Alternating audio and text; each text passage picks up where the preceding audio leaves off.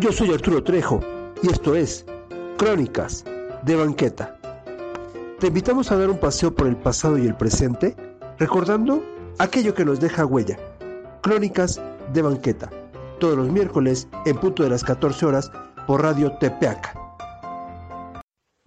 Vázquez Multitransport. Mudanzas ejecutivas, traslado de autos, obras de arte, cambios de oficina, fletes, audio e iluminación.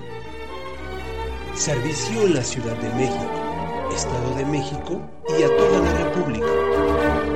Teléfono 5526-2815 y 5526-3387. Vázquez Multitransport presenta.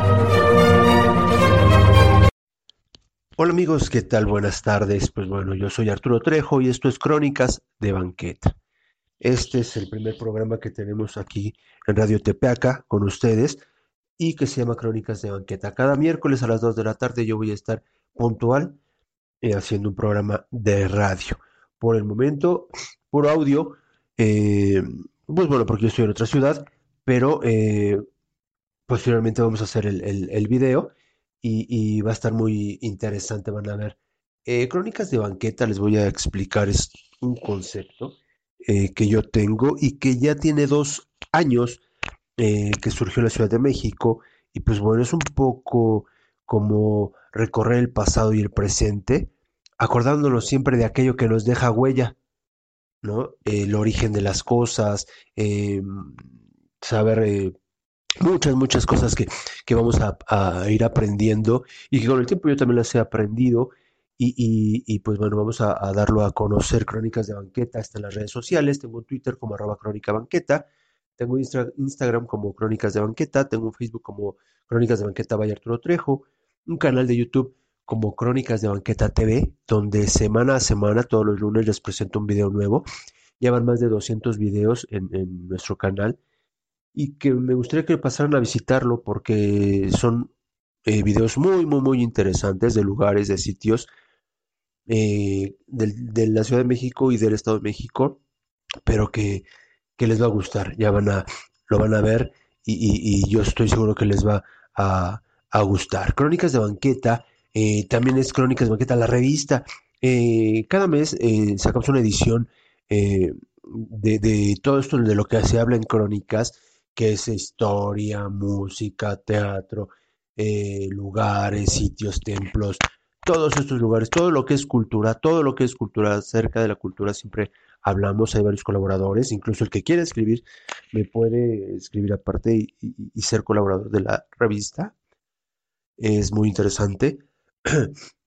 Es, cada mes ya vamos para la décima, ya está pronto a salir la décima edición.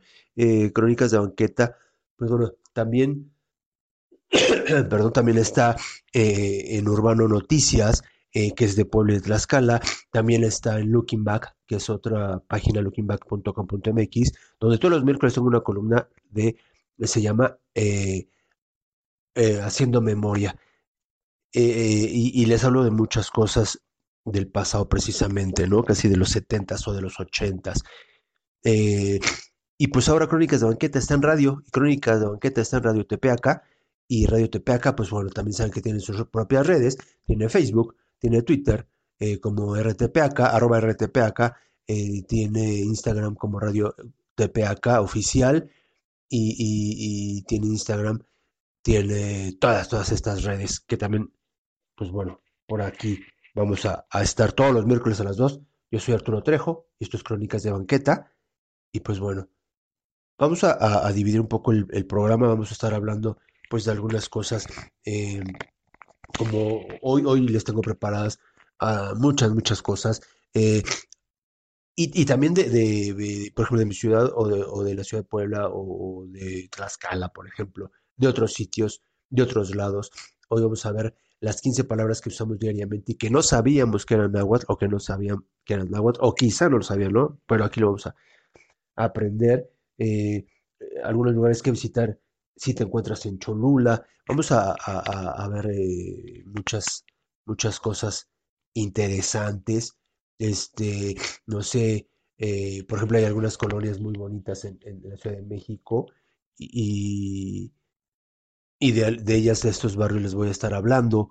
Eh, ahora que, por ejemplo, se han suscitado algunas cosas de los mercados, pues también de algunas les vamos a hablar. Vamos a hablar de, de arte, de cine, todo, todo lo referente a la cultura, vamos a estar hablando y espero les, les guste. Pueden participar también, eh, por supuesto, estamos abiertos a, a- que ustedes también participen y, y- pues bueno, aquí estamos. Vamos a, a comenzar. Fíjense que, que hay 15 palabras que, que usamos y que a lo mejor no sabemos que eran náhuatl. Quizá algunas sí, quizá algunas no, ¿no? Por ejemplo, eh, dice, y esto, por ejemplo, más o menos alrededor del siglo V, en alguna parte del actual territorio mexicano, nació la lengua náhuatl. eh, pasaría luego a ser el idioma universal de los negocios, como ahora lo es así el inglés, así era el, náhuatl en el siglo V, aquí en, en, pues en, en este ahora nuestro país México, ¿no? Eh, hoy en día el náhuatl pues, es hablado por más de un millón y medio de mexicanos y sorprendentemente cada vez que, que la gente se interesa en, en aprenderlo, eso es muy importante, ¿no? Y aquí les voy a compartir unas palabras náhuatl que los mexicanos usamos de manera regular. Siempre se nos queda y pues bueno, ustedes saben qué es apapachar y, y- y- y el náhuatl viene del náhuatl apapachoa, ¿no? Que significa ablandar algo con los dedos. Actualmente esta palabra se traduce como palmada cariñosa o abrazo con el alma. Esto es apapachar. Hay otra que se llama que es aguacate, que es del náhuatl aguacatl, que significa testículo. Esto porque es muy parecido a esa parte del cuerpo del hombre, ¿no? Esta sí está muy, muy clara.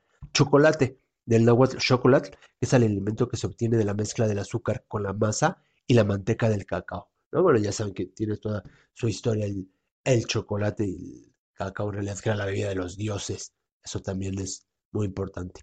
Comal, del agua comali, se refiere al objeto donde se cuecen las tortillas de maíz. Y pues bueno, característico porque el maíz era la base de, la alimentación, ¿no? del ser humano en ese entonces. Pues bueno, había un comal que era el comali, que es el lugar donde, donde se cuece este tipo de cosas.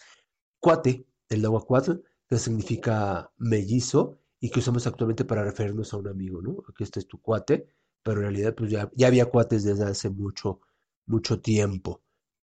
Eh, la jícara, que es del náhuatl jícali, que significa vaso, vaso elaborado de la calabaza.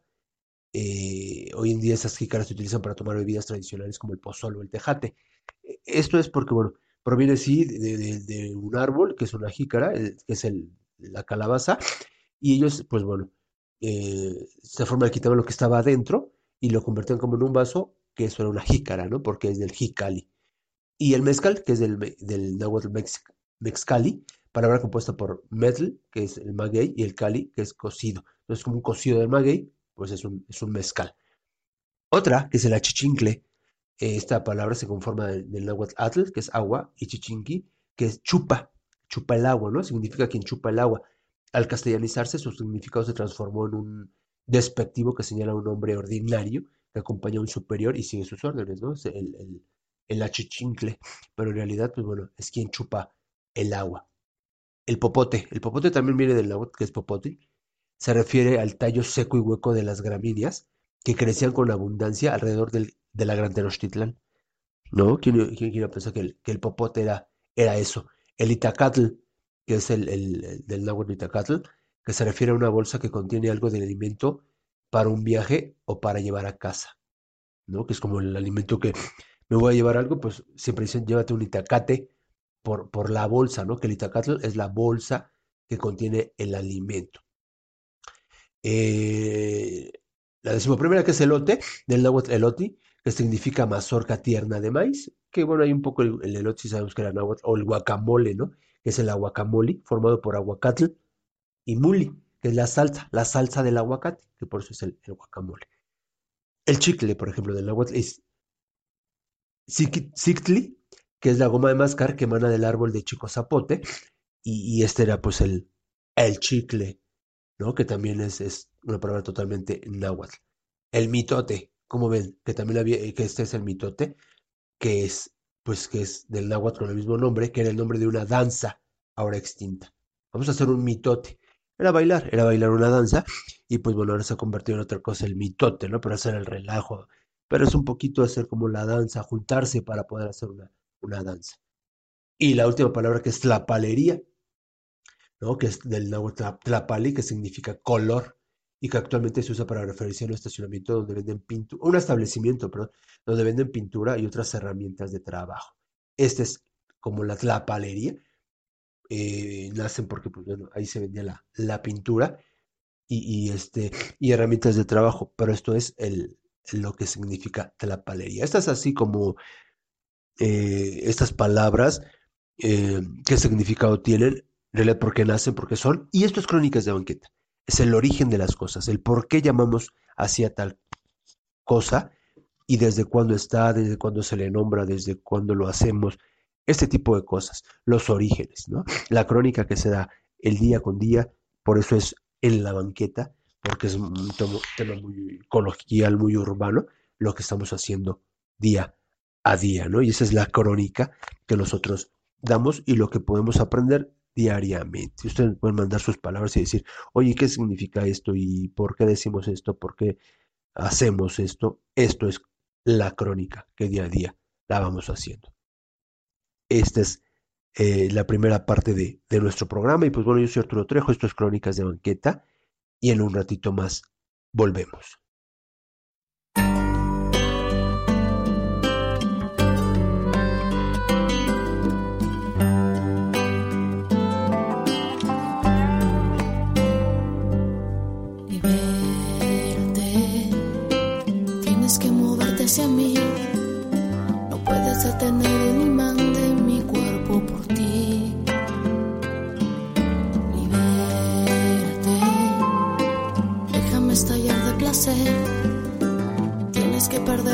Respeto y hacerme mujer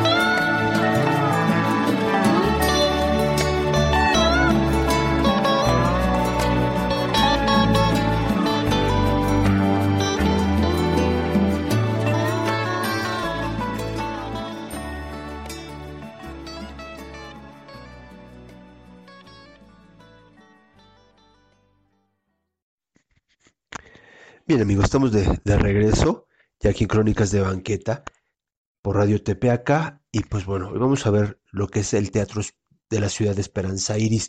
El Teatro de la Ciudad está eh, ubicado en, en el Centro Histórico de la Ciudad de México. Eh, si tienen la oportunidad de visitar eh, la Ciudad de México, el Teatro Esperanza es un lugar maravilloso de hace mucho, mucho tiempo. Ahorita les voy a a, a contar un poco.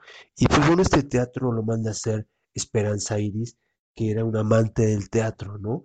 Eh, el Teatro de la Ciudad eh, de México está ubicado ahí en la calle Donceles, es uno de los más bellos inmuebles del centro histórico de la Ciudad de México, y pues bueno, así es en la calle antigua de Donceles, junto al edificio de la Asamblea Legislativa, lo que era también en la Cámara de Diputados, ¿no? Su fachada principal presenta elementos de estilo neoclásico. Es un edificio hermoso. Fue construido a comienzos del siglo XX por la entonces famosa actriz y cantante mexicana, conocida como la reina de la opereta, Esperanza Iris, inaugurado el año de 1918. Se sabe que el terreno que ocupaba la construcción actual ya se encontraba en pie otro recinto teatral, el cual era conocido como el Teatro Xicoténcatl. El proyecto estuvo a cargo de los arquitectos Federico Mariscal e Ignacio Capetillo y Servín. Este recinto se llegó a consagrar como el teatro más importante de la ciudad y del país. En este lugar llegaron a presentarse las más importantes figuras tanto del ámbito nacional como internacional. Y sufrió un accidente, un incendio en el año de 1984, siendo reparado hacia el año de 1999 por el gobierno de la Ciudad de México, devolviendo el lugar el antiguo esplendor. Es el foro nacional e internacional por excelencia para las artes escénicas de la Ciudad de México y cada año se presentan grupos de más de 30 países en el mundo. Este espacio emblemático de la ciudad y patrimonio cultural de la humanidad alberga las mejores muestras de la vida artística local, nacional e internacional, constituyéndose como un escenario imprescindible para el público capitalino y los visitantes del interior de la República y del extranjero. Con un aforo de más de 1.354 butacas, programa producciones musicales, danza, teatro, ópera, operetas, zarzuela, espectáculos interdisciplinarios, cine, festivales y todo tipo de montajes de gran formato con una gran calidad. ¿Por qué se le llama Esperanza Iris? Aparte de ser el teatro de la ciudad. Pues bueno, porque es ella, la reina de la opereta, quien lo manda a construir, ¿no? Y para saber un poquito más acerca de Esperanza Iris, pues bueno, hay una autora que se llama Luz María García Andrade, que ella ha hecho dos, dos libros, eh, uno que se llama Mi novio ingrato, que es la biografía de Esperanza Iris. Ella es una eh, ferviente admiradora de, Esperanza Iris. Y hay otro libro que es con E de Esperanza y con I de Inmortal, ¿no? que es su amor por el teatro.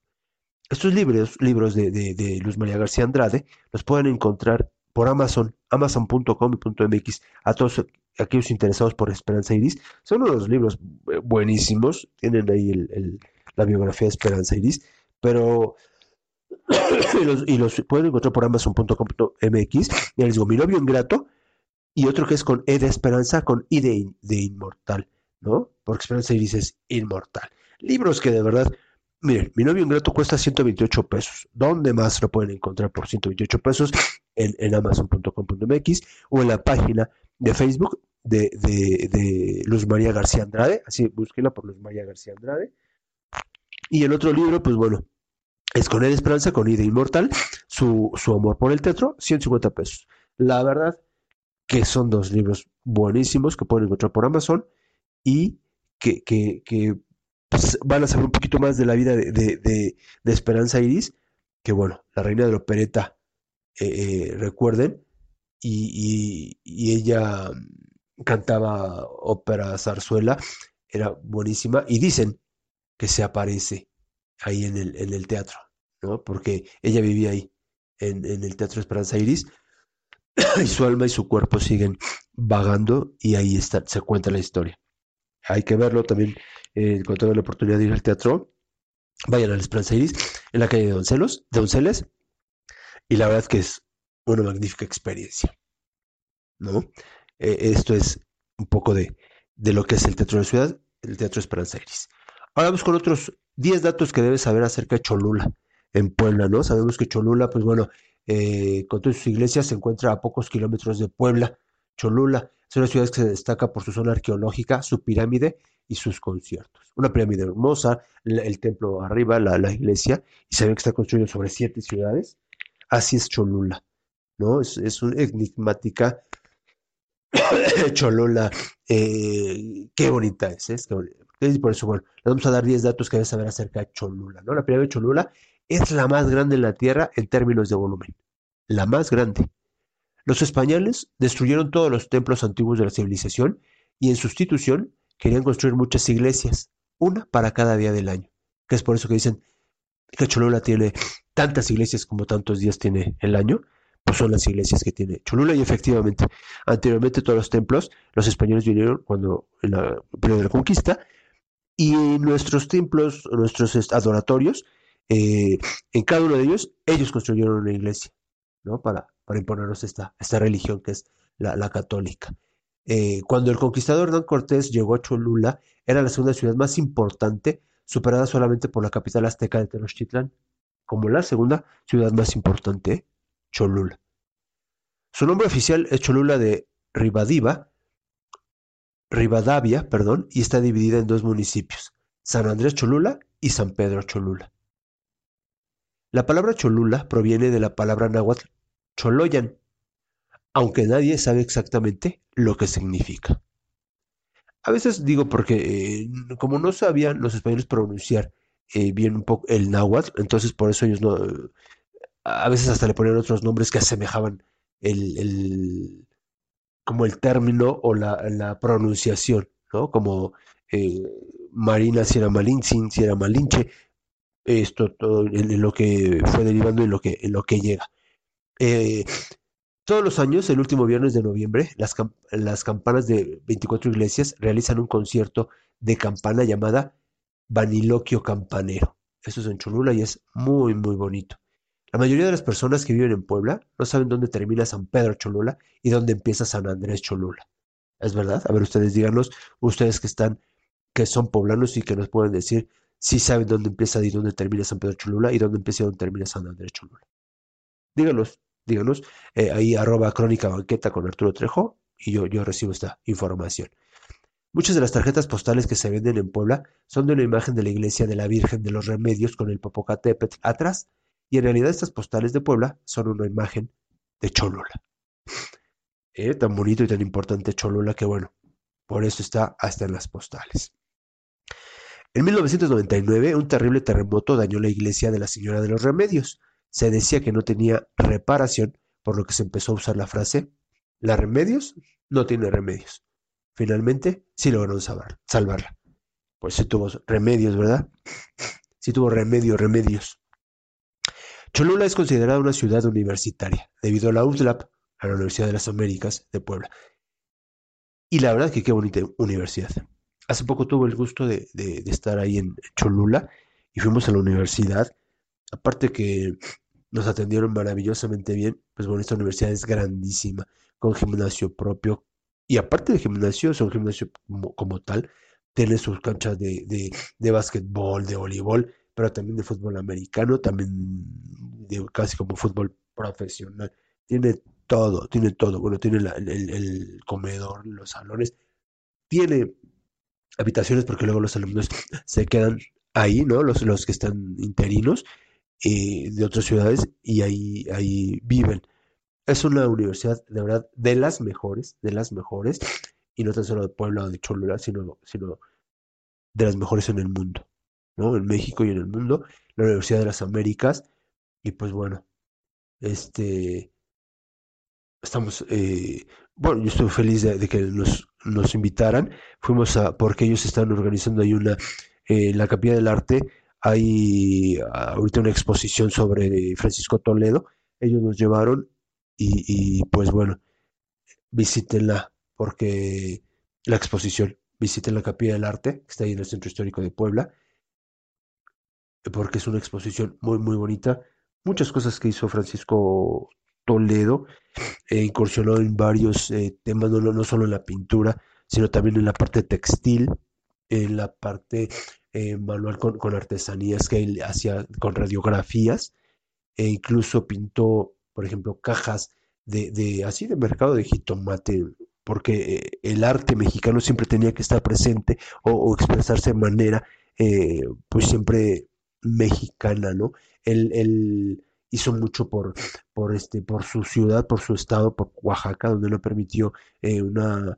Eh, pues que, empresas eh, transnacionales llegaran a, estar ahí e invadir el centro histórico de Oaxaca, él logró que, que, que, no, que no estuvieran y, y, pues bueno, hizo muchísimas cosas.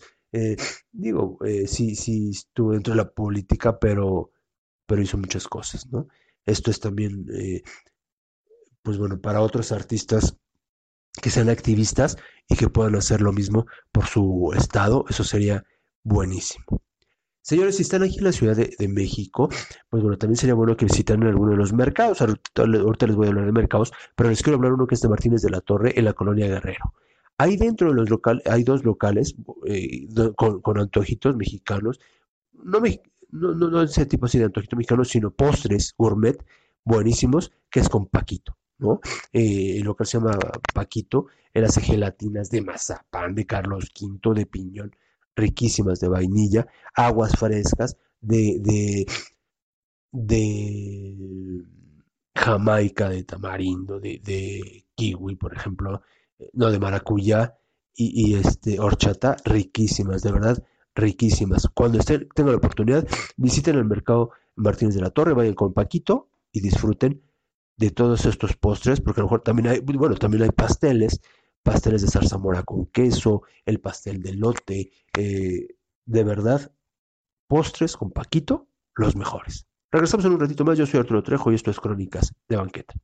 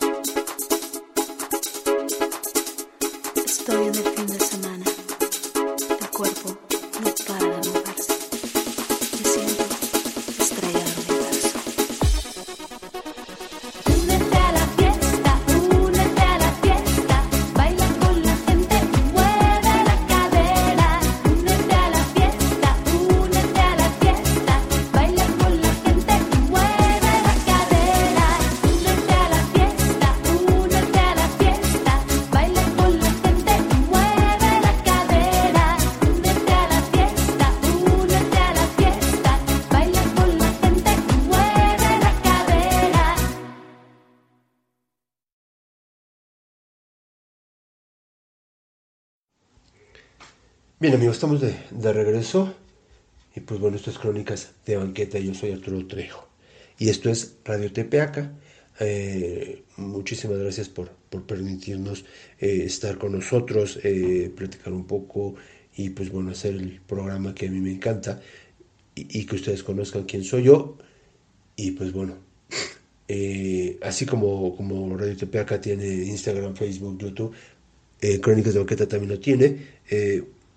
Pasen, visiten, eh, vean nuestros videos.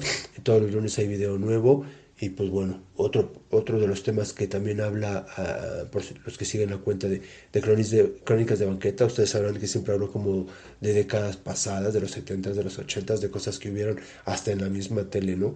Y hubo unas campañas eh, publicitarias de la década de los 70 y de los 80 precisamente, eh, que a lo mejor muchos de ustedes lo, recuerdan, ¿no? Existen diversas campañas que lanzaban y, tanto el gobierno federal como la iniciativa privada o algún medio televisivo de la época, porque incluso hasta los canales lanzaban sus propias eh, campañas. Y ahorita les voy a hablar de, ellas, ¿no? Existieron diversas campañas, eh, vamos a recordar a, a, través de estas campañas eh, muy buenas en su tiempo, que causaron tal efecto que aún las recordamos. Y bueno, pues las recordamos por supuesto aquellos que nos tocó vivirlas, ¿no? Pero siempre está en canción cuando se acuerdan de ponga la basura en su lugar.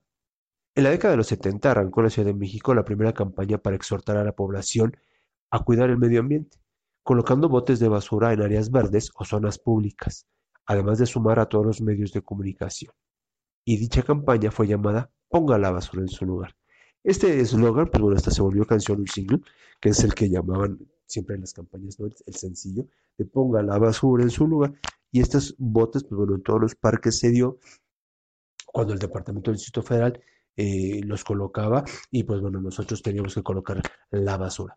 ¿Saben lo que pasa? Sería muy bueno que, que otra vez eh, volvieran este tipo de campañas y, y, más el de la basura, ¿no? Porque a veces, aunque luego ponen un bote y bueno, hasta la basura de la casa de la oficina llevan al bote donde no se vale. Vamos a tratar de, de, poner la basura en su lugar, pero la basurita que vayamos haciendo en el día, ¿no? O, o, la recolectamos y la guardamos en nuestras bolsas, en nuestro morral, mochila, lo que sea, para después tirarla, pero por favor mantengamos limpio nuestra ciudad y, y pongamos la basura en su lugar. Recordemos esa, esa campaña.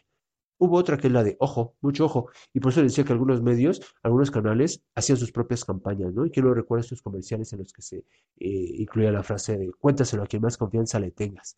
Tú vales mucho y mereces respeto. Ojo, mucho ojo. Y había una, ¿no? Contaron, porque había otra de cuenta hasta 10, pero esta era la de ojo, mucho ojo. Esta era la década de los 80. Miles, si no millones de niños nos tuvimos que chutar esta campaña publicitaria que estaba diseñada para concientizar a los niños de los peligros del mundo real. El mensaje era claro. Si alguien se te acerca y te promete cosas a cambio de un ratito de privacidad contigo, di que no y aléjate tan rápido como puedas y cuéntaselo a quien más confianza le tengas. ¿No? Esta era otra campaña, la de ojo, mucho ojo, y, y esta la hacía Televisa. Entonces, este, no la recuerda, pues bueno, esta es la década de los, de los 80. Y había otra también digo, nosotros que nos tocó ser niños en ese entonces, pues bueno, ya más o menos como les estoy contando las cosas, ustedes sabrán mi edad, ¿no? Pero bueno, es la otra, la que, otra de las campañas que hice. Amanda, ciérrale, que era un gordito. ¿Quién no se acuerda? En 1984 el gobierno mexicano promovía el ahorro del agua por medio de mensajes que a la postre se volvieron célebres. Un anuncio que dejó en la memoria de los televidentes, aún durante muchos años después, gracias a la frase, Amanda, ciérrale. Fue una campaña dirigida a la población infantil que tuvo reper repercusión en todas las edades. Es verdad, ¿eh? Y hasta la fecha la seguimos recordando. Por supuesto que hubo más campañas de tipo social. Ahora, ¿ustedes recuerdan alguna otra? Me imagino que sí. Díganos, pónganos eh, en las redes sociales de Crónicas de Banqueta, arroba Crónica Banqueta, eh, que esperamos seamos muchas más. Eh, y díganos de qué otra campaña se acuerdan. ¿no? Que ya sea que por parte del gobierno federal, por la iniciativa privada, por algún medio, este, pues haya, sacado. Y pues sería muy bueno ahora hacer otro tipo de campañas, porque la verdad que hace falta, la verdad que hace falta, y, y, pues bueno, hay que hacer campañas para, para todo, para hacer conciencia, ¿no? De, de, de la gente. Esto es un poco, les digo, de lo que es Crónicas y pues bueno, espero les esté gustando el programa. Hay otra parte, por ejemplo, también recordamos eh, cines del pasado. En la Ciudad de México pues hay muchos, pero también hay cines antiguos en Puebla, en la Ciudad de Puebla, y pues ahora que estamos muy cerca de la Ciudad de Puebla, pues hay que recordar mucho. La histórica Puebla de Los Ángeles es conocida por sus emblemáticos e impresionantes construcciones, las cuales con tan solo oh, pisar su histórico tienen el poder de regresar a quien sea el pasado y en un abrir y cerrar de ojos. Puebla no solo se inserta en el movimiento industrial, sino también en el modernizador en cuanto al mundo de las diversiones. Prueba de esto fueron, son o fueron los primeros cines que eran salones improvisados y jacalones. La historia comienza en 1898, cuando Joaquín M. Prado, poseedor de un cinematógrafo Lumière, solicitó los permisos para la construcción del primer cine que consistía en un salón para instalar un cinematógrafo. El cine recibía a todo público y superó el número de personas que asistían al teatro, que era más costoso y exigía una vestimenta específica. Fue así como el cine se proliferó en Puebla, haciendo que se solicitaran más permisos para instalar salones con este fin de frecuencia y en el año de 1900, Sotero Espejel solicitó un permiso de un mes de duración para exhibir un cinematógrafo en la plazuela de San Luis. En 1908, Enrique Insunza, dueño de la compañía de cinematógrafo y de variedades, pidió permiso para instalar su carpa en la plazuela de San José y dar funciones durante dos meses. Inició el 24 de octubre y cobraba 50 centavos. ¿Qué tal? Para 1918 ya existían cuatro salones de cinematografía en la ciudad de Puebla. Teatro Variedades, ubicado en la antigua calle 12 de Belisario Domínguez, ahora avenida 2 Poniente y 3 Norte. Edén Parisiense, ubicado en la antigua calle 4 de La Fragua, en los salones rojo, blanco y verde, hoy 3 Poniente. Paté, en los bajos del Hotel Arronte, en la antigua calle Paté número 2, en tercera de Mártires de Santa Clara, número 5, ahora avenida Juan de Palafox y Mendoza, número 219. El Cine Palacio, en la antigua calle 10 de Ignacio Zaragoza. El Cine Coliseo, ubicado en la antigua calle 12 de Belisario Domínguez, ahora avenida 2 Poniente y 3 Norte. Y el Gran Teatro Variedades, es el cine más antiguo de la ciudad, fundado en 1908. Causó revuelo al exhibir la película Sombras de Gloria, una de las primeras películas sonoras y en español. Esto era maravilloso, ¿eh? porque cuando el cine llegó, pues el cine era mudo. Y, cuando le dan eh, sonoridad, híjole, era una maravilla. Cuentan, por supuesto. Pero imagínense, eh, eh, que era una maravilla de ser mudo, pues bueno, a tener sonoridad, ya la gente pues bueno, vivía otro mundo distinto y se imaginaba estar dentro de la película y pues bueno, todo era, todo era bonito. Tanto el Teatro Variedades como el Cine Coliseo cerraron sus puertas el 21 de febrero de 1988. El Cine Coliseo, su estructura, ha perdurado y aún se encuentra en pie. Fue inaugurado el 14 de septiembre de 1939. Tiene una capacidad de hasta 2.500 personas y contaba con pantallas grandes para proyectar las primeras películas mexicanas del cine de oro. El Edén parisiense, su nombre original era el Paris, Parisian, pero también más tarde se le cambió a Edén parisiense y estaba sobre la calle de la Fragua, hoy Tres Poniente, y era conocido porque ahí se encontraban tres salones exhibiendo diferentes películas. El cine colonial, este edificio conserva su arquitectura inicial, se trata de una construcción colonial californiana y se ha luchado por preservarlo, y ahora es un cine que exhibe películas para adultos. El Salón Paté fue instalado por Salvador Toscano y abrió sus puertas en 1906, en la calle de Mercaderes, hoy conocida como Dos Norte, exhibiendo la película Un viaje a París. El Cine Reforma, inaugurado el 11 de agosto de 1939, fue un ícono del Art Deco, obra del arquitecto José Fernández, y actualmente el inmueble es ocupado por una tienda de electrodomésticos. Estos, todos estos cines, pues bueno, que formaron que hicieron historia. Eh, algunos eh, todavía continúan siendo, pues bueno, esos mismos edificios, pero ya con otros usos, eh, tiendas y demás, pero que continúan. Ahora el cine, digo, los cambios los aprovechamos, nos gustan, es la nueva tecnología, además, pero, pero pues sí cambia la historia, ¿no? Y no es que los tiempos anteriores hayan sido mejores o no, pero, pero sí fue diferente y ahora pues bueno, son salas cinematográficas, eh, pues nada más de dos o tres este, dueños, ¿no? O, conjunto de dueños, donde en este mismo cine son cinco o seis eh, cines en uno solo y, y, que los dividen son este, salas pequeñas donde ya no se disfruta igual, porque también la manera de diversión ya es distinta, ¿no? Con esto de que la película ya la puedes ver por otros medios y, y, por tu pantalla, por tu celular, por tu tableta, ha hecho que, que, el cine sea, sea, diferente, reduzca el número de gente. Digo, había capacidad para 2.500 butacas donde todo el mundo iba y en un estreno se llenaba y había cola y había cine permanencia y la gente seguía y era un negocio. Ahora es diferente porque, bueno, es más el negocio hacia la comida, el estacionamiento te cuesta más que la misma entrada. Es diferente, ¿no? Ahora cuando vas al cine y lo disfrutas de diferente manera. Y, y, y, pues bueno, todos estos cines, recórralos. Muchos están dentro del centro histórico de la ciudad de Puebla. Son muy bonitos, los edificios aún se conservan. Pasen a visitarlos. De verdad. Eh, Puebla tiene un centro histórico maravilloso. Eh, que, deben de, visitarlo y de conocerlo. Ya estaremos hablando de cada uno de sus edificios, de la calle de los Dulces, de los museos que hay ahí, el Museo del Barroco que está hermoso, digo, la calle de Santa Clara que es famosísima por los dulces, pues bueno, ya saben que es parte importante de ahí de, la ciudad de Puebla. Eh, nosotros, pues bueno, con gusto también vamos y visitamos Puebla y, nos encanta, ¿no? Vamos a, dejarlo aquí, amigos. en un ratito más regresamos. Esto es Crónicas de Banqueta. Yo soy Arturo Trejo.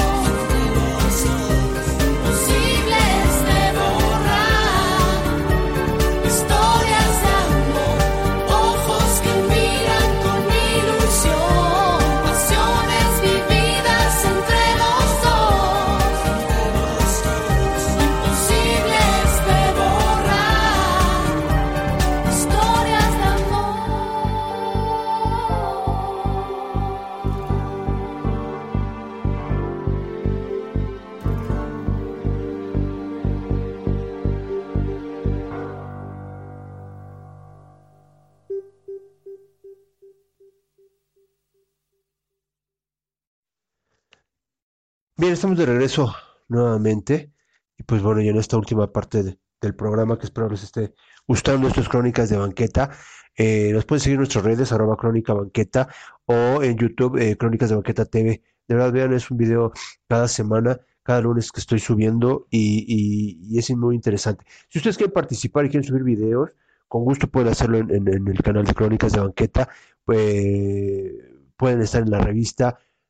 De verdad, Crónicas de Banqueta es una cuenta que es de todos y, todo el mundo la puede eh, llenar, ¿no? Esta, información, pues bueno, eh, este, este tipo de cuentas donde se ofrece el espacio para todos, pues son, es muy útil. Hay espacio, ustedes pueden eh, hacer uso de él, díganme y, con gusto estoy en contacto con, ustedes. Arroba Crónica Banqueta, Arturo Trejo.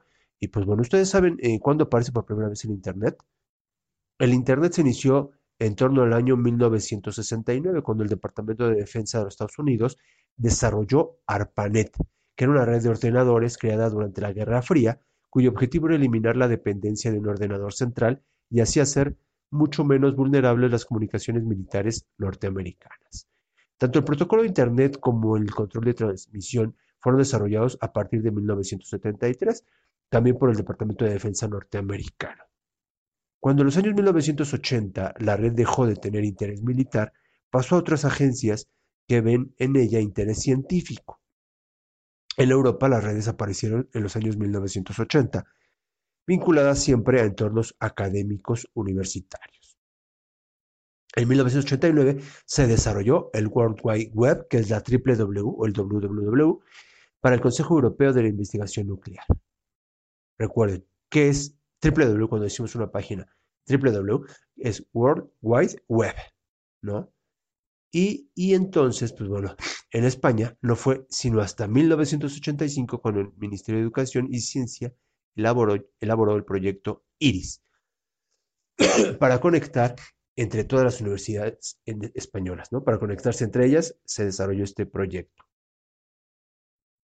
Las principales características positivas de Internet es que ofrece información actualizada, inmediatez a la hora de publicar información, una información personalizada, información interactiva, información donde no hay límites ni espacio, ni de espacio ni de tiempo. Pero para navegar por la red de redes, por Internet, hay que tener en cuenta también otras muchas cosas, o estar al menos al tanto de ellas para no caer en las muchas trampas que están tendidas por la red. Es así como nace o como aparece por primera vez el Internet. Ha evolucionado a pasos agigantados. Eh, hay muchas cosas, hay cosas buenas y malas. En Internet es bueno para la información, pero bueno, hemos visto que, se crean otro tipo de cosas que no son muy buenas. Pero es según el uso que le demos a esta parte de, del Internet, pero ahora ya sabemos, pues bueno, cuando aparece por primera vez el Internet y, quiénes son los países pues principales, ¿no? Este, que, que lo traen. Todavía no está muy regulado, por ejemplo, no hay, no hay normas, no hay reglas eh, específicas, se está trabajando sobre eso, pero pues nosotros hagamos un buen uso del Internet, que es como podemos este, pues tener mucho mayor información e inmediatez, ¿no? Como, como, lo dice, como lo estuvimos, como lo dijimos hace, hace rato. Aquí en México hay edificios bellísimos y en el centro histórico, tanto el pueblo como en la Ciudad de México, los lugares son muy, muy bonitos es la ciudad de los palacios, ¿no? Ciudad de México. Más en el Porfiriato, cuando empieza a ver este tipo de palacios, Bellas Artes, el, Palacio Postal del cual les voy a hablar ahorita, pues se desarrollan más o menos en, esa época, eh, ahorita no sé cuándo fue inaugurado, por quién y demás, el Palacio Postal, que es la quinta casa de correos. ¿Por qué se llama quinta casa de correos? Porque habían existido cuatro. y se hace esta última, que es la verdad un palacio de palacios, unas escaleras eh, maravillosas. Eh, yo creo que si vienen y lo visitan les va a gustar, les va a encantar. Tiene una herrería maravillosa. Y pues bueno, vamos a aprender un poquito más del, acerca del Palacio Postal o la Quinta Casa de Correos, que es uno de los edificios más emblemáticos y símbolo del centro histórico de la Ciudad de México. Esta imponente obra de arquitectura ecléctica fue levantada a comienzos del siglo XX como uno de los símbolos del porfiriato, relativo al periodo presidencial, pues obviamente Porfirio Díaz, eh, que mostraban el desarrollo y progreso de los mexicanos que se había alcanzado en ese momento. Para el año de 1902 se dio inicio a la construcción de la nueva sede de la Dirección General de Correos, siendo necesaria su reubicación debido a la importancia y al volumen de correspondencia que ya para aquellos tiempos manejaba el Servicio Postal de México. Es importante señalar que lleva el nombre de Quinta Casa de Correos debido a que el inmueble es la quinta sede del Correo Mexicano. La primera se ubicó a espaldas de Palacio Nacional, entre las calles de Correo Mayor y La Soledad, durando en ese lugar de enero de 1621 a junio de 1765.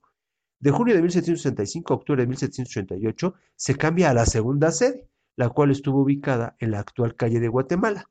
La tercera sede se ubicó en la calle de San Francisco hoy el número 33 de la calle de Francisco y Madero. Y de octubre de 1788 hasta el 2 de mayo de 1852, y la cuarta sede se encontraba en un espacio anexo de la Casa de Moneda, en la calle de Moneda del 3 de febrero de 1852 al 16 de febrero de 1907. Pues bueno, de arquitectura ecléctica consta el edificio de cuatro niveles. Destaca el exterior del edificio trabajado en cantera de Chiluca, donde es posible admirar la exquisita combinación de elementos pertinentes al estilo gótico e isabelino, con arcos mixtililenios, columnas entorchadas, cresterías floridas y una arcada coronado, coronando la parte superior de la fachada. Utiliza varios elementos de la casa de la barca. La fachada principal, en pan coupé, es decir, que se cuenta con un chaflán en la esquina, visto en planta, muestra en su último nivel un reloj de manufactura alemana. Dense cuenta, cuando entren, eh, volteen hacia arriba el, la entrada principal y hay un reloj. Este reloj exacto porque marca la hora que, es y es, pues bueno, de descendencia, bueno, de, manufactura alemana. El interior es espléndido. Las columnas del interior que recubren la estructura de hierro que sostiene al edificio se encuentran cubiertas en su totalidad con la técnica de la escayola, Destaca la señorial escalinata del hall principal realizada con mármoles mexicanos y herrería de bronce bellamente trabajada por la fondería, por la fondería Pignone de Florencia, quienes también realizaron los detalles de los pórticos, las ventanas, las gárgolas y, y farolas del exterior y demás trabajos realizados en bronce en el interior. El remate del cubo de dicho hall se encuentra cubierto por un enorme domo de cristal emplomado transparente diseñado por Boari. Adam Mowari, el mismo arquitecto que construye o que empieza la construcción de, del Palacio de, las Bellas Artes. Destacan también los escudos que coronan los remates de la arquería interior del tercer piso, en donde se exhiben los escudos de los países que formaban parte de la Unión Postal Universal a comienzos del siglo XX. Este edificio, pues bueno, igual lo manda a construir Porfirio Díaz para, como, como eh, ya saben, eh, a 100 años de la independencia, pues bueno, este, parte de, los festejos, ¿no? Del, aniversario del céntimo de la, de, la, de la independencia, y pues bueno, fue un palacio eh, verdaderamente bonito, una estructura que, dicen que, que cuenta que, por ejemplo, si, si tiembla, ahí pueden estar y no le va a pasar nada. Eh, fue declarado monumento artístico el 4 de mayo de 1987 y alberga en su último piso la sede del Museo de Historia y Cultura Naval de la Secretaría de Marina, inaugurado el 23 de noviembre de 2004. Tiene también en el segundo piso un museo que es el Museo del Servicio Postal y también, pues bueno, hay que eh, tomar en cuenta que estos oficios se han ido perdiendo lo que es el, correo postal, porque pues bueno, ahora lo sustituye el WhatsApp, por ejemplo, ¿no? O los mensajes, eh, el email, pero Aquí las cartas eh, llegaban y, ahora se ha convertido más en un servicio de, mensajería. Pero el Palacio Postal, con las, las escaleras que tiene la escalinata, que abre hacia la derecha y hacia la izquierda, es hermosa, es preciosa. Deberían de, a visitarlo. Eh, eh, gratuito. todavía venden estampillas, incluso uno puede mandar la, tarjeta, la postal o, la carta. Y, y, sigue funcionando son 100 años de Palacio Postal, que bueno, de verdad está muy, muy bonito. Eh, es un edificio muy, muy seguro, les digo, para, para los temblores. Y este, y pues bueno, en el Porfiriato se construyeron muchos palacios y por eso le llamó la Ciudad de México la ciudad de los palacios. qué bonito es México, ¿verdad? Vamos a ir conociendo lugares de este tipo, no tan solo el centro histórico, sino de muchos lados. Vamos a, hablar de, muchos estados de la República, porque yo creo que en cada uno de ellos hay cosas maravillosas, hay cosas que nos eh, interesan y que deben ser parte del conocimiento de todos. Amigos, esto es Crónicas de Banqueta, espero les haya gustado. Espero volver a contar con su asistencia el próximo miércoles, todos los miércoles a las 2 de la tarde. Yo soy Arturo Trejo, estoy a sus órdenes en todas las redes sociales, siempre contesto. Eh, de verdad, pasen a visitarnos al Facebook, al Twitter, al YouTube, a Instagram, porque siempre estamos ahí presentes. Eh, me gusta platicar de esto del México antiguo y del México moderno, la urbanidad o todo lo urbano es interesante, siempre hacemos historia, eh, siempre estamos em, pues tratando de, conocer más y más, de aprender. Y pues bueno, nosotros nos vemos el próximo miércoles. Eh, de verdad, espero les haya gustado. Pues esto es Crónicas de Banqueta. Yo soy Arturo Trejo y nos vemos para la próxima.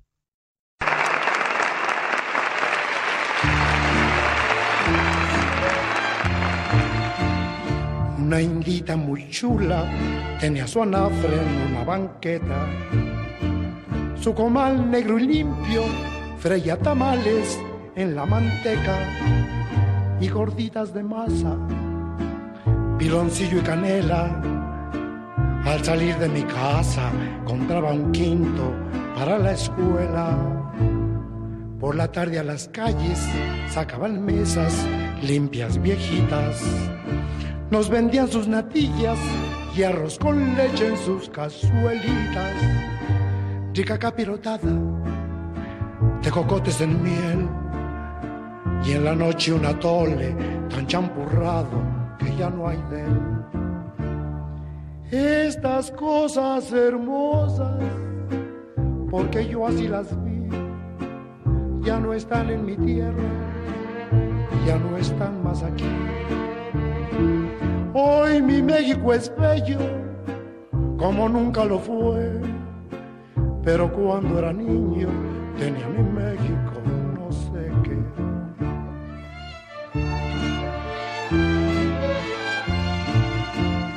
Empedradas sus calles eran tranquilas, bellas y quietas. Los pregones rasgaban el aire limpio, vendían cubetas, tierra para las macetas la melcocha, la miel, chichicuilotes vivos, mezcal en penca y el agua miel.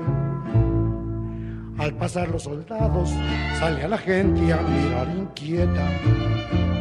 Hasta el tren de mulitas se detenía oyendo la trompeta.